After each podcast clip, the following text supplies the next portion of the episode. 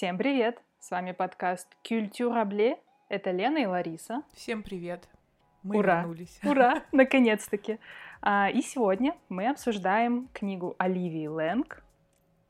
Одинокий город. Упражнение в искусстве одиночества. Да. Сразу скажу, что э, это нонфикшн, который не дает ответа на вопрос, как справиться с одиночеством, как с этим чувством жить. А если вы ищете ответы на эти вопросы, то вам, скорее всего, стоит поискать какие-то другие книги, потому что здесь речь Да. совершенно не о том пойдет, как, может быть, кто-то заблуждается. Да-да-да, никакая, никакого терапевтического эффекта и никаких способов борьбы здесь не будет абсолютно. Здесь вообще про другое, и мы сегодня об этом поговорим. Оливия Лэнг у нас английская журналистка, насколько я знаю. Не особо я копалась в ее биографии, но интересная женщина. Книгу написала она э, в связи с тем, что она переехала в Нью-Йорк ради молодого человека своего на тот момент. Они расстались, и она осталась English woman in New York. Практически как Стинг, только, ну, только Оливия Только, Лэнг. да. Вот. И, соответственно, это сподвигло ее на то, чтобы посмотреть на такое чувство, как одиночество, сквозь, сквозь призму искусства, Мгм. сквозь а, видение, я бы даже сказала, других людей, которые принадлежат к искусству.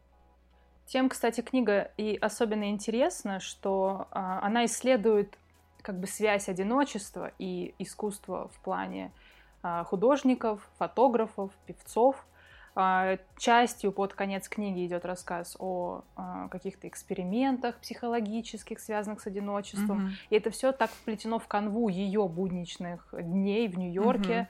что получается, она отнюдь далеко не главная героиня там, а, на мой взгляд. То есть ее линия просто проходит конвой через всю книгу. Мы через ее, через ее глазами, грубо говоря, смотрим на оставшиеся музеи и памятники тех и свидетельства жизни тех людей, о которых она также параллельно рассказывает. То есть это как бы получается интересно так вот. Она сама чувствует себя одинокой, и она хочет взглянуть на одиночество глазами других одиноких людей сквозь призму искусства, которое они оставили за собой после Да. себя. Наверное, вот это более такое как бы...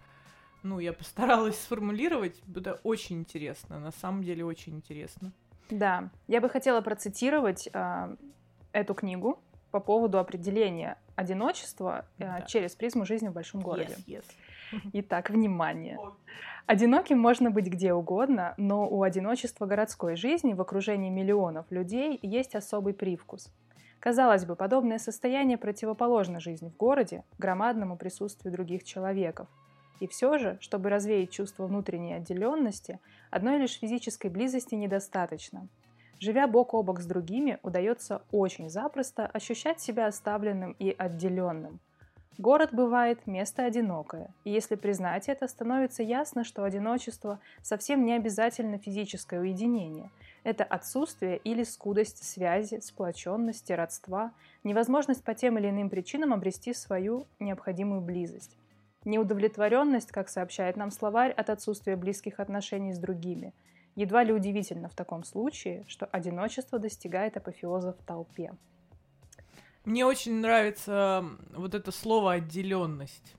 Мне Да. кажется, оно прям вот четко выражает вот это ощущение отделенность, отдельно, когда ты отделен от толпы, отделен от э, семьи, которой у тебя Мгм. нет, от близкого человека. А, ну, то есть, когда ты чувствуешь себя таким, как бы, как сказать, Ну, оторван от всего. Оторванным, да. да, То есть, если оторванным. одиночество это широкий, широкое понятие, то отделенность, оно уже более конкретно, как бы локально. Потому что отделенность даже может быть и от самого себя, когда какие-то психические заболевания, и ты в своем теле не можешь даже найти какую-то опору, и ты одинок в, своем, в своей голове, в своем разуме, а, тебя никто не понимает. А, Для меня вообще стало открытием м, перечисление художников, которых она там, а, о которых она рассказывала. И о многих я не знала. Единственный, кого я знала, это был Энди Уорхол. И то я не знала фактов, например, внимание, много спойлеров, фактов покушения на него. Э, Для меня тоже это стало открытием. И как он это все потом переосмыслил. Безусловно, сама покусительница.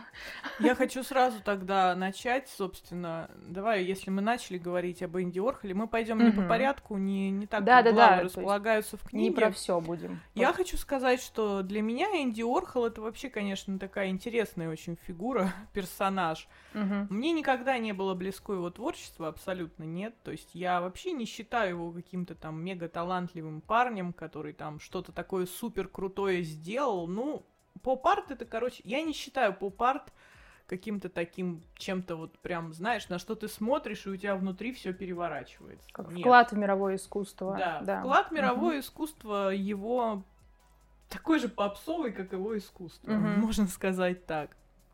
Но при этом он был э, очень интересный сам по себе вот эта его фабрика, которую он создал, все эти люди, которые вокруг него основали, Velvet Underground, это группа музыкальная. Я вообще хочу сказать, что про Орхола я э, копнула, когда я посмотрела фильм Сиены Миллера, вот эта «Фабричная девушка», угу. где рассказывается история Энди Орхола, фабрики, всех вот этих чуваков, которые там тусили, Боб Дилан, и вот Эдди Седжвик была такая... Муза. Не знаю, кем ее назвать, если честно, даже не подобрать определение. Ну, она просто была классная девчонка, тусовщица, какая-то наследница там кого-то. В общем, вроде как у нее была богатая семья.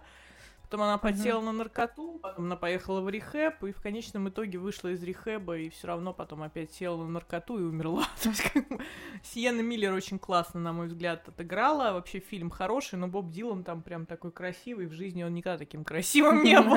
Кстати, сейчас немножко отойду от темы. Узнала, что Боба Дилана в байопике будет играть Тимати Шаломе, так что новый Боб Дилан будет, очевидно, еще более красивый, чем... Вот, а потом я купила себе в кинотеатре, по-моему, в Авроре я была, и в их лавке купила себе книгу Энди Орхола, вот эту вот «Философия Энди Орхола» от A до Z, по-моему. Mm-hmm, да. Я ее прочитала.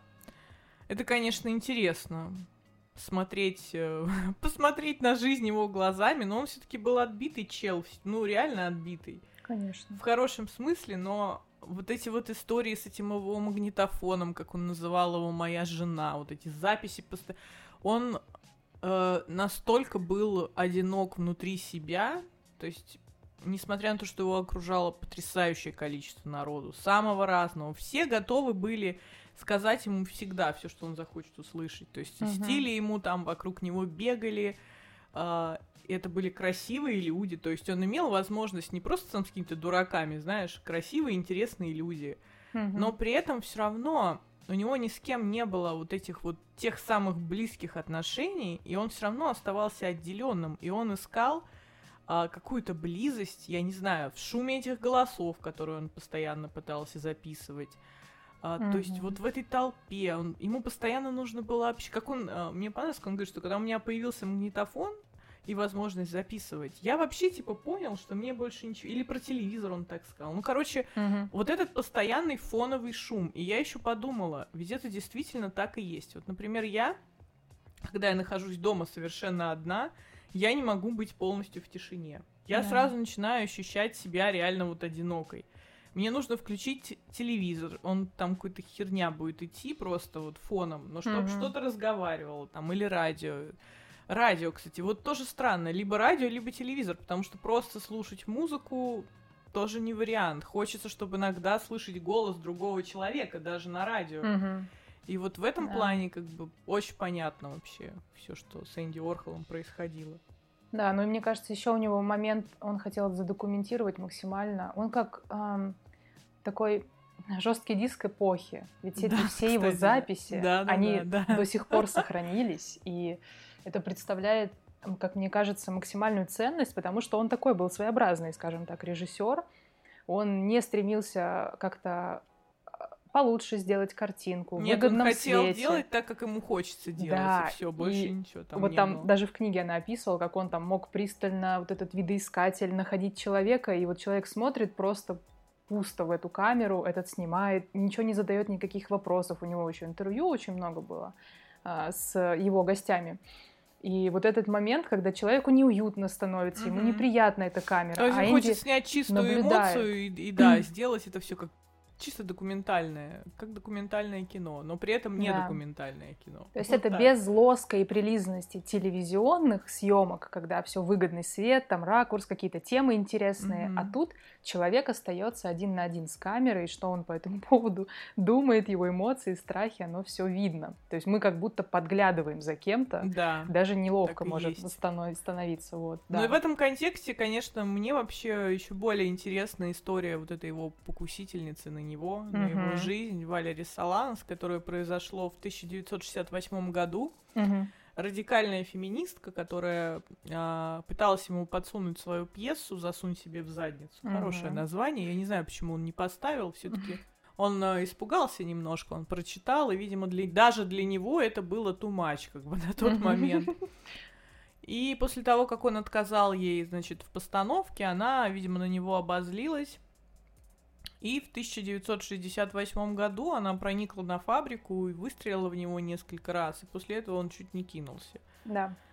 А, интересная женщина, я хочу сказать. Вот я говорю, вчера читала статью в Артгиде по поводу этой Соланос. Там очень интересно рассмотрели ее нападение на Орхола как такой, знаешь, тоже как авангардный перформанс, что она mm-hmm. пришла, это было лето, жара, она дождалась его внизу, одетая полностью там в какое-то темное пальто, mm-hmm. водолазку. У нее был макияж, хотя она не красилась практически вообще никогда. Mm-hmm. И в бумажном пакете, э, в котором лежал пистолет, была еще прокладка гигиеническая женская.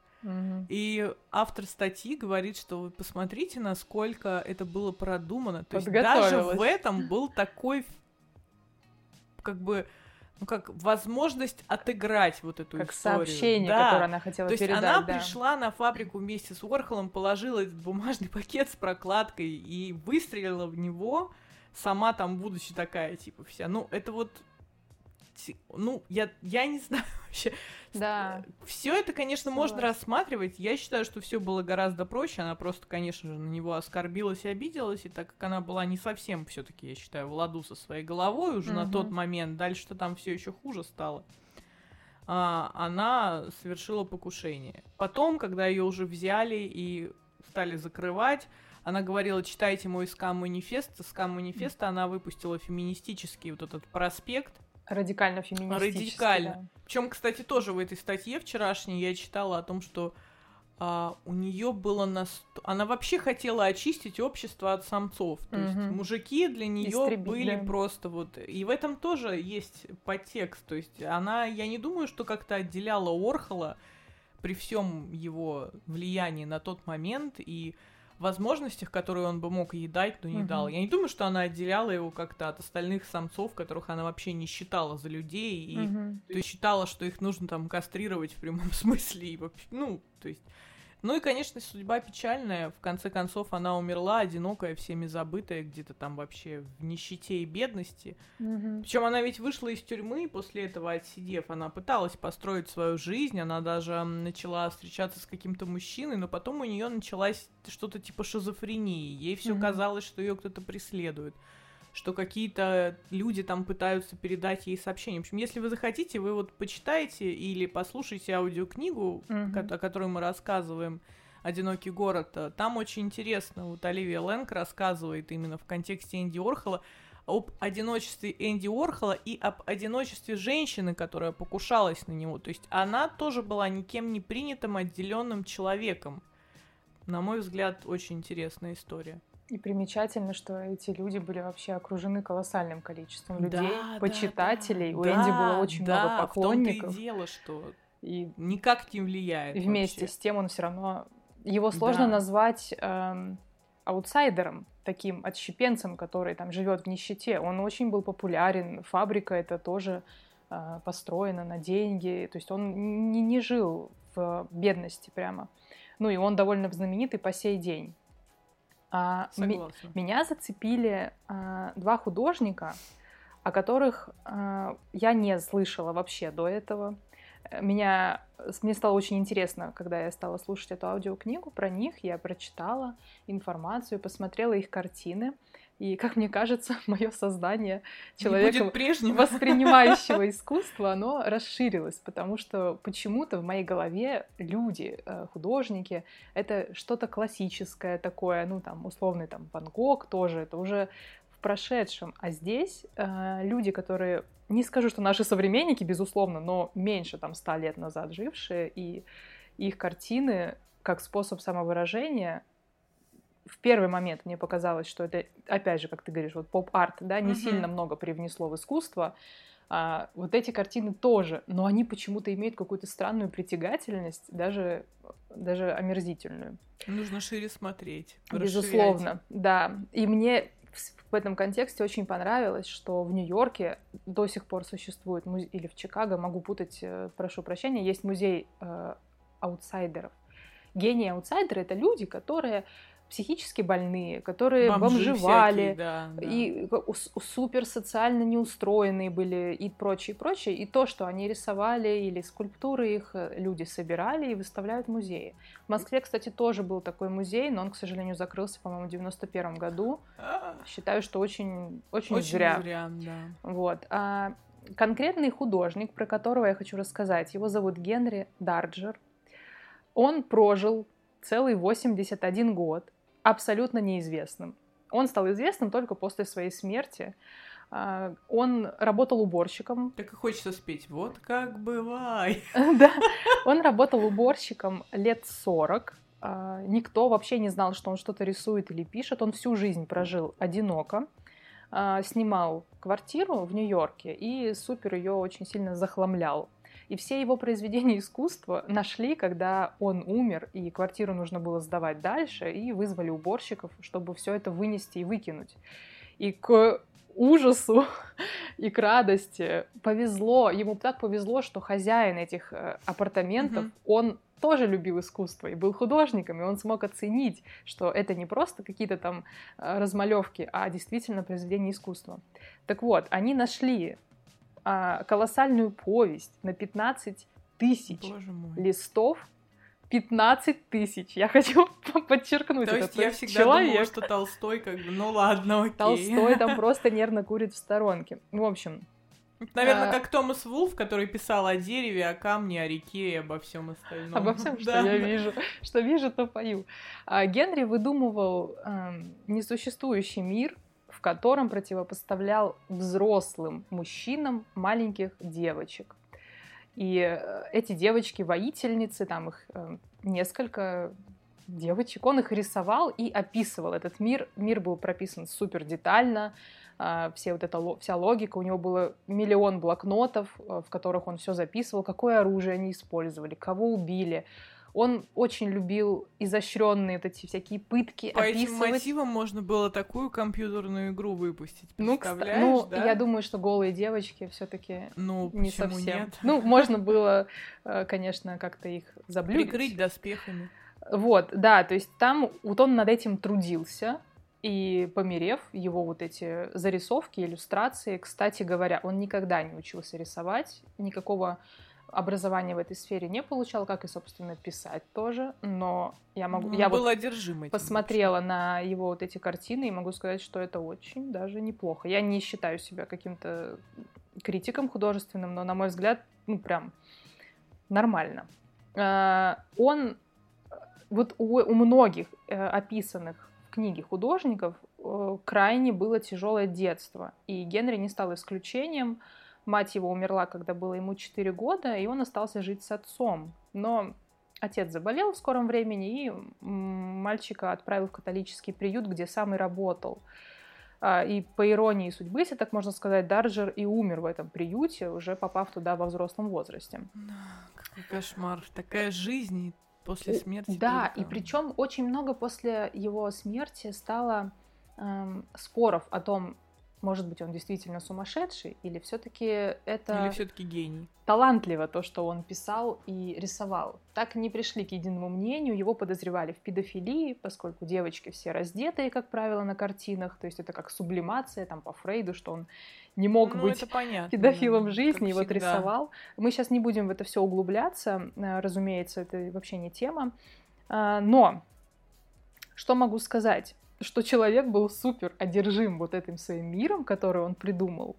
Uh, у него было мало денег на краски и прочее, и он из газет просто вырезал какие-то вырезки, из них что-то там составлял коллажи, коллажи делал, да? то есть до того, как это стало мейнстримом. Моё, да. Моя мечта научиться коллажи делать. Да? Ну да. вот. Но я что-то как-то пока плохо двигаюсь. Но он, правда, там очень неплохо, и его относят uh, к стилю арбрют по-французски, что означает а, грубое, необработанное, неотесанное искусство. Слушай, вот, кстати, сейчас ты заговорила по-французски, я сразу вспомнила, вот э, как раз в контексте вот этого художника, мне сразу на ум приходит книга Маэма «Луна и грош». Вот я ее читала, по-моему, в прошлом году. Угу. Но Маэм, мне кажется, вообще был такой чел повернутый на, художе... на художниках и на живописи во всех, в большинстве, скажем так, его книг. Это так лейтмотив, так или иначе прослеживается. А, история, значит, о том, как просто мужик жил всю жизнь, был, у него была семья, он был банкиром, и потом он просто все нахер бросил и уехал в Париж рисовать. Прекрасно. И дальше, после этого, как у него, в общем, сложилась жизнь, как он... Вот это, знаешь, именно история реально про одержимого чувака, которому кроме как вот рисовать, ему mm-hmm. не нужно больше было ничего. Как он поступал с людьми, даже с теми, которые ему помогали, в общем-то. Как, ну, закончил он, э, вот тоже, знаешь, он уехал на Гаити, если я не ошибаюсь, жил там mm-hmm. с какой-то гаитянской барышней в Хибаре и заболел чем-то вроде проказа, и в итоге mm-hmm. там помер, и, но его картины, которые остались после него, они типа потрясали mm-hmm. воображение. Но это опять же, вот, я не представляю, ну, это надо, наверное, быть с другой стороны, знаешь, как человек, который тоже все-таки стремится к творчеству, я иногда тоже чувствую в себе вот это вот, что когда у меня есть запал что-то делать, мне остальное ничего уже не интересно вообще. Да. Не настолько, может быть, я отрешена, но с другой стороны, я думаю, что я еще не настолько и погрузилась, потому что, может быть, если я погрузилась бы глубже, угу. то вполне возможно, что я бы отринула вообще все остальное, потому что, ну, есть такое. Ну, это вообще интересно, потому что, по моему мнению, отрицать материальное — это, ну, вообще не моя история. То есть я хочу э, Ты понимаешь, хорошо тут жить, даже дело не в кушать. том, чтобы отрицать или не отрицать. То есть у человека даже не было, э, скажем так, такого выбора, что вот я выбираю отрицать материальное и хочу быть бомжом и рисовать там на куске говна и, грубо говоря, не жрать, спать на картонке где-нибудь в подвале. Нет. Угу. То есть просто человек настолько одержим только тем, что он хочет рисовать, что остальное ему вообще вот все плевать. Ну, То видишь, есть... по моему мнению, это опять же, ты твое тело э, нуждается в еде, в отдыхе. Ну, конечно. Условно. То есть ты отчасти все равно это отрицаешь, говоришь, нет, мне сейчас не до этого, я поем как-нибудь, мне вот важно рисовать. Это очень здорово, и, к сожалению, очень много великих произведений создавались именно таким образом. Настоящий художник должен быть голодным, да. Э, я да. до сих пор, кстати, считаю, что так и есть, потому что как только они становятся, причем неважно, мы можем взять любой вообще музыкантов, э, кстати, у музыкантов вообще вот очень часто вот это, как только они начинают, когда они еще не имеют ничего, и когда mm-hmm. они такие, грубо говоря, голодные и непримиримые, у них всегда получаются очень классные песни, очень крутые альбомы. Как только они немножко поднажрутся и наберут массу, и становятся счастливыми, обзаведутся семьями, все, там дальше можно уже ничего не слушать. Это факт. Так, так грустно, мне кажется. Есть исключения, но в большинстве, в абсолютном большинстве так происходит всегда. Кстати, и с писателями точно так же. Вот смотри, вот того же Чака Паланика взять, да, нашего любимого, mm-hmm. прости господи. Mm-hmm. Я так его обожала, его ранние произведения раньше мне безумно нравились, но что он стал писать потом, боже мой, я не знаю, бред, невозможно вообще. Mm-hmm. Потерял все потому что сделал каминг-аут и стал счастливым, типа, человеком. Ну, не знаю. Наверное. А может, с другой стороны, люди, которые вот так ярко э, с негативным ключом жили, они поэтому известны. То есть, может быть, мы мало просто знаем людей, которые, как там Кант, он э, психолог, философ. Он просто изо дня в день работал, жил в своем поместье, то есть вот каких-то супер лишений он не испытывал. Я просто прям запомнила его с учебы, что он каждый день, у него четкое расписание было, он садился, наклепал там энное количество э, книг, возможно, mm-hmm. даже с Дарджером бы посоревновался по количеству страниц. То есть человек прожил спокойную жизнь, и его труды до сих пор ценны.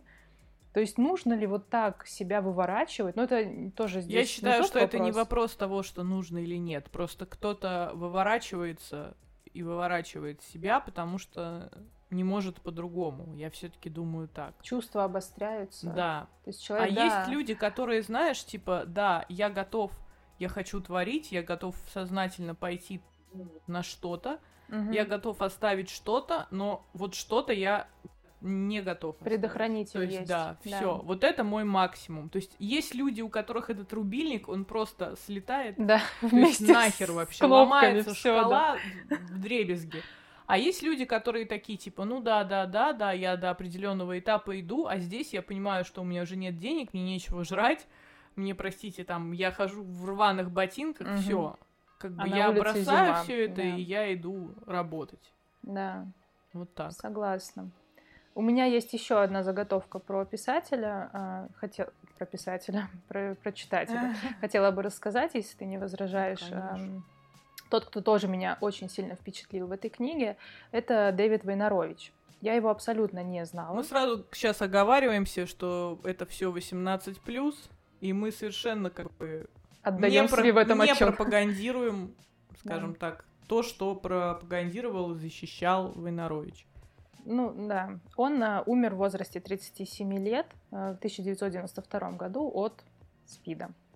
Он был художник, писатель и общественный деятель. Вот, как ты сказала, такой молодой и дерзкий, он очень рьяно uh, и страдал в, поздней, в позднем этапе своей недолгой жизни от СПИДа и боролся с правительством на этот счет, потому что в то время в Америке а один из даже сенаторов предлагал отстреливать геев, чтобы этот СПИД не распространялся, поскольку он тогда Кошмар, появился. Боже мой, это просто вообще какой-то Да, сюрреализм. лекарств не было, женщинам лекарства не давали, и люди, получается, были брошены на произвол судьбы. Даже бойкотировали врачей, которые пытались помочь эм, это ужасно. Все, что происходило, таким. это ужасно. Это вот сейчас уже можно как-то так говорить об этом. А если задуматься, да. это просто кошмар. То есть в то время люди не знали, что там нельзя. Они думали, что нельзя трогать э, больного спидом человека, нельзя да, с ним да, сидеть да, рядом. Да, да, дышать они одним воздухом. Шарахались от них. То есть это вот та изоляция внешняя от общества и изоляция внутри, когда твои друзья один за одним, друзья там партнеры, они умирают. Все отворачиваются от тебя даже. Кто-то, да, да, многие отворачиваются, ты остаешься остаешься один, и ты вроде хочешь бороться, и вот эта его борьба, она выливалась в итоге в различные, ну, можно так сейчас сказать, это манифесты, всякие послания. А, знаменитая его серия фотографий с маской Артюра Рэмбо в разных уголках Нью-Йорка, она есть до сих пор, можно погуглить и найти ее. Меня очень впечатлило, опять же, как и Орхол был жестким диском эпохи со, своей, со своими записями. Так и Войнарович тоже. Войнарович, да. он фиксировал конкретный период вот этот вот а, захватил. Неприглядной жизни да. в Нью-Йорке. То есть сейчас мы знаем Нью-Йорк как мировую столицу, и экономическую, и модную, и искусство. И для меня стало потрясением, что когда-то, не так давно, это было супер вообще клака, где была как Готэм, короче. Вот Я Готэм тебе, рисовали хочешь, с этого могу дать почитать книгу вообще о том, как Нью-Йорк строился, очень интересно. Опять же, я сейчас буду рекламировать книжную лавку в Авроре. Я себе там купила ее. Это, конечно, архитектор писал. Ну, то есть там вообще как строились все эти, ну, супер интересная книга. И реально понятно, что Нью-Йорк это Self-made town. Невероятное место, я мечтаю безумно там побывать. И он так и называется книга Нью-Йорк вне себя. И он реально вне себя. Да, вот это было бы очень интересно, потому что для меня это стало удивительно, а, что не так давно еще это все было. И Войнарович рассказывал, что а, в то время а, геев и лесбиянок, им нельзя было в открытую проявлять свои чувства, разумеется, и они скапливались. В Нью-Йорке около четырех, по-моему, портов есть, и вот такие грузовые порты, порты. И они, некоторые были заброшены, и вот туда эти люди приходили, там занимались любовью, общались, обдалбывались наркотой и так далее, и так далее. И вот он тоже, у него есть серия снимков из этих мест, он что-то писал там на стенах, Мгм. понятное для тех людей. То есть я прочитала надписи, я вообще не поняла, о ком он говорит, кто это, пришлось погуглить. И я понимаю, что это так же, как он фиксировал вот ту эпоху, то, что сейчас мы уже не можем воспроизвести. И поду... ну, а например, такие, как я, даже не знали, что такое было в Нью-Йорке. Мне всегда казалось, что это был процветающий город, а оказалось, что совсем нет. Нет, совсем нет. Да. Да. я, кстати, думаю, что до сих пор все равно Нью-Йорк процветающий, ну где? Вот в этих богатых Разный. районах. А где Да. Бронкс, так там как было говно, так до сих пор там говно. Ну, может быть, я идеализирую. Сейчас еще, конечно, ну как... э, Таймс-сквер. Ну, Таймс-сквер, да. А Сейчас уже, конечно, даже говорят, что в Бронксе мега дорого жить, и уже даже Бронкс считается, что типа элитарное место, М. куда ты, если там из какой-нибудь э, деревни в Мичигане приехал и живешь в Бронксе, то ты тут такой уже типа, эй, from, Нью-Йорк! Дженни from the block. Да.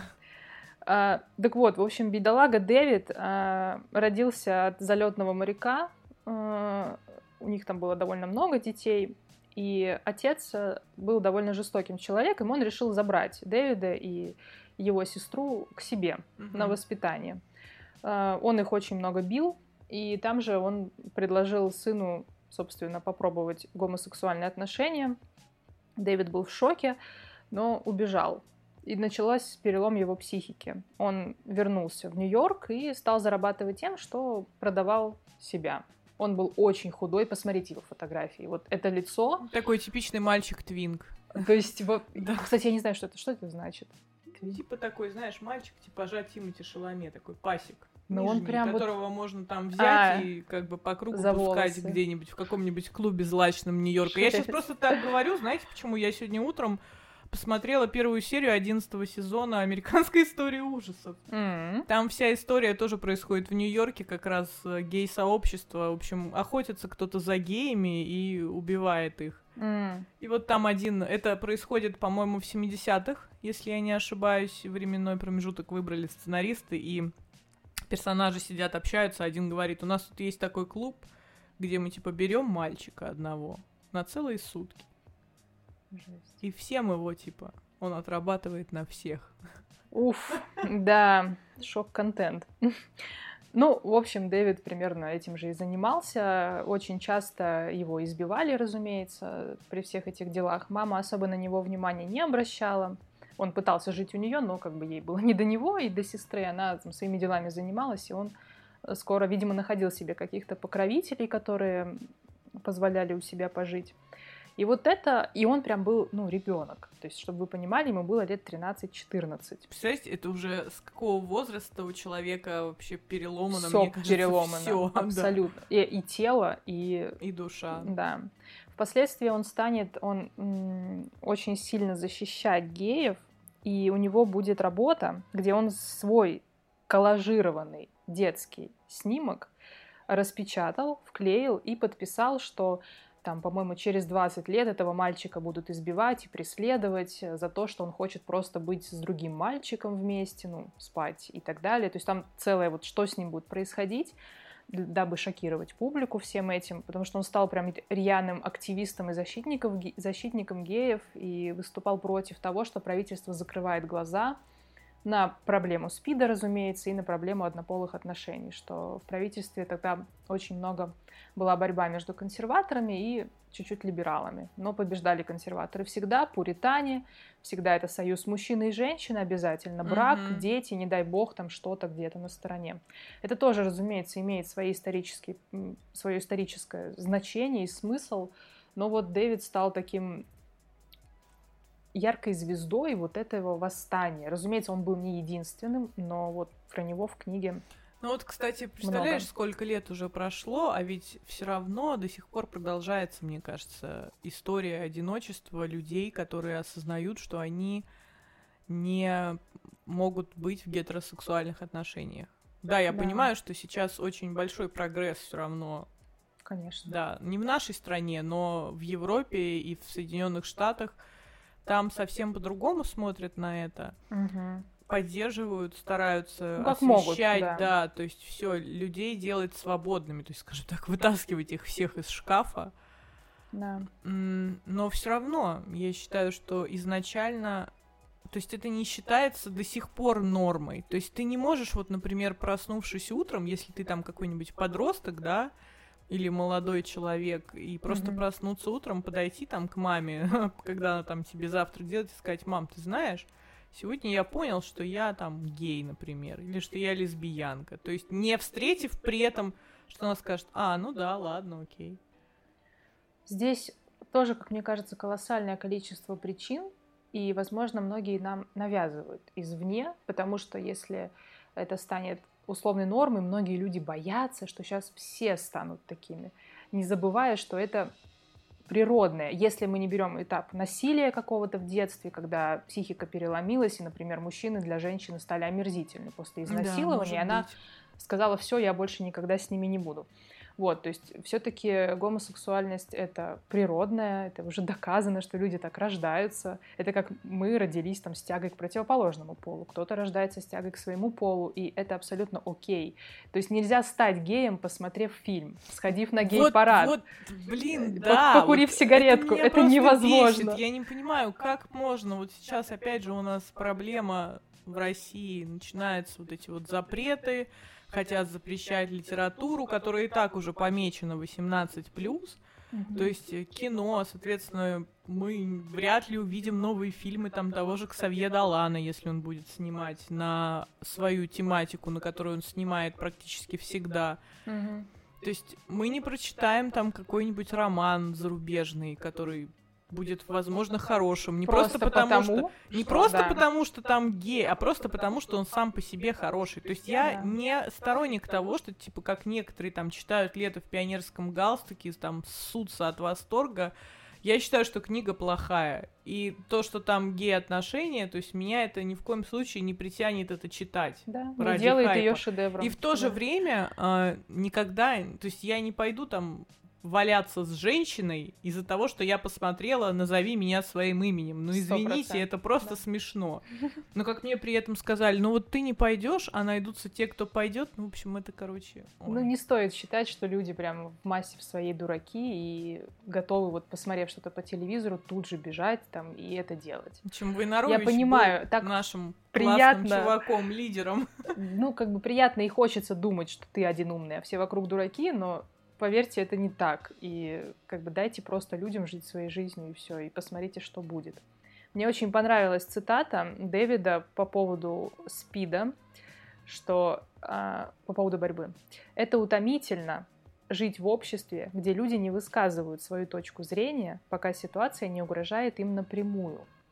Я считаю, что Это в этом... применимо ко всему вообще. Абсолютно. Я считаю, что в этом худосочном парне, который умер в 37 лет, О, потеряв боже. своих партнеров, Кошмар потеряв э, и не зная особо родителей, видя от них только жестокость или безразличие, а, что у него хватило силы высказывать то, на что многим не хватает силы, например, сейчас, имея все возможности высказать свое мнение, потому что человек боится, не хочет или ему все равно, Мгм. там люди, как оголенный нерв, боролись, потому что это была борьба за жизнь. То есть ты видишь, что твои близкие умирают. У него тоже обнаружили СПИД. И он понимал, что ему недолго осталось жить. Лекарств в Но тот момент продолжал не было. бороться и высказываться. И это Продолжал. просто невероятно, я Да. считаю. Смелость человека заслуживает уважения. То есть даже если вы не любите там искусство, вы не понимаете ничего в этом, то просто попытайтесь увидеть его глазами то, что он хочет То, что, да. то, что он видел, вот ту, ту разруху, ту любовь, которая в этой грязи вошкается в этом порту,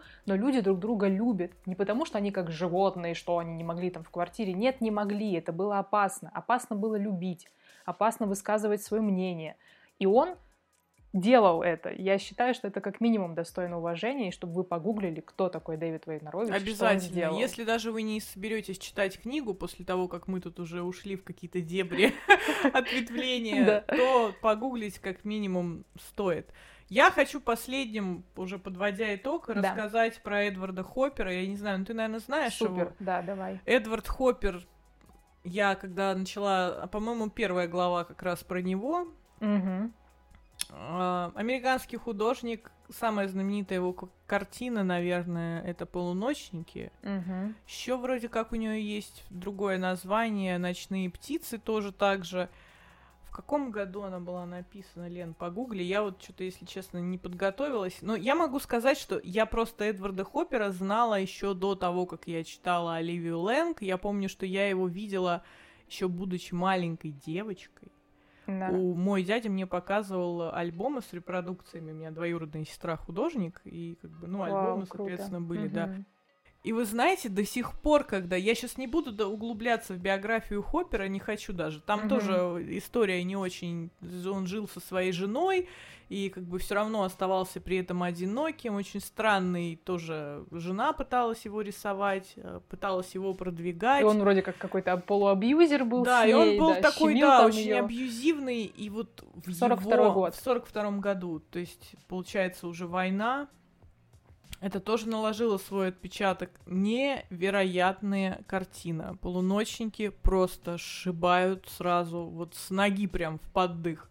Вот Мгм. ты смотришь на нее, и, как сказала моя подруга Даша, как псина трясешься. Мгм. Нет, серьезно, вот это именно то искусство, которое впитало в себя, мне кажется, вот эту отстраненность, отделенность, одиночество на каком-то вообще глубинном, на подсознательном уровне. Ты смотришь на эту картину, ты там полночники знаешь, да, ты Да. видела, что они сидят в кафе, Кафе. вот это зеленое стекло, то есть как будто люди под колпаком, и вот это вот цвета холодно-зеленое, желтое, вот это вот ты как будто знаешь, что вот я сразу, Электрическая, да, бездушная, да. я сразу как-то представляю какие-то, не знаю, ночная поездка по пустому городу. И вот это вот все, знаешь, как будто ты подглядываешь за ними. Невероятная картина. Просто я мечтала бы увидеть ее вживую, я обожаю ее. Потом я еще есть у него картина, где девушка сидит в комнате, я забыла. На как она кровати. Да, на кровати она сидит, и типа как да, летний тоже. денек такой э, солнечный, и она сидит такая, и вокруг нее вот эти вот стены, и как будто вроде бы все хорошо, но на самом деле ничего не хорошо. И ты понимаешь, что это настолько сильная сублимация своего внутреннего состояния, вот это вот.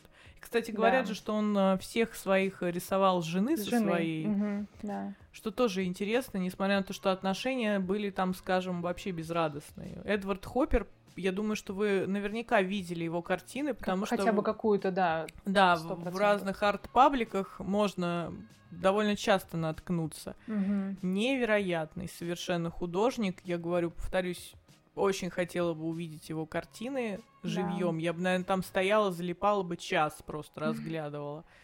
Вот, но такая возможность хотя бы в репродукциях увидеть у меня была. И уже тогда, то есть ты, в чем разница, ты понимаешь, мне кажется, искусство, вот великое искусство, и вот Мгм. просто какая-то хрень. Сиюминутная, да. Да, то есть ты видишь, даже будучи уже маленькой девочкой, я уже тогда смотрела, и, и вот что-то внутри меня, я еще не понимала, что именно, но вот Мгм. какие-то нотки уже, какие-то струнки дергались, дергал Это так меня. здорово. Да, и, соответственно, это касательно всего. Любое искусство, которое великое и которое переживет своего создателя, оно Мгм. на тебя... Ты даже можешь не понять, что с тобой происходит.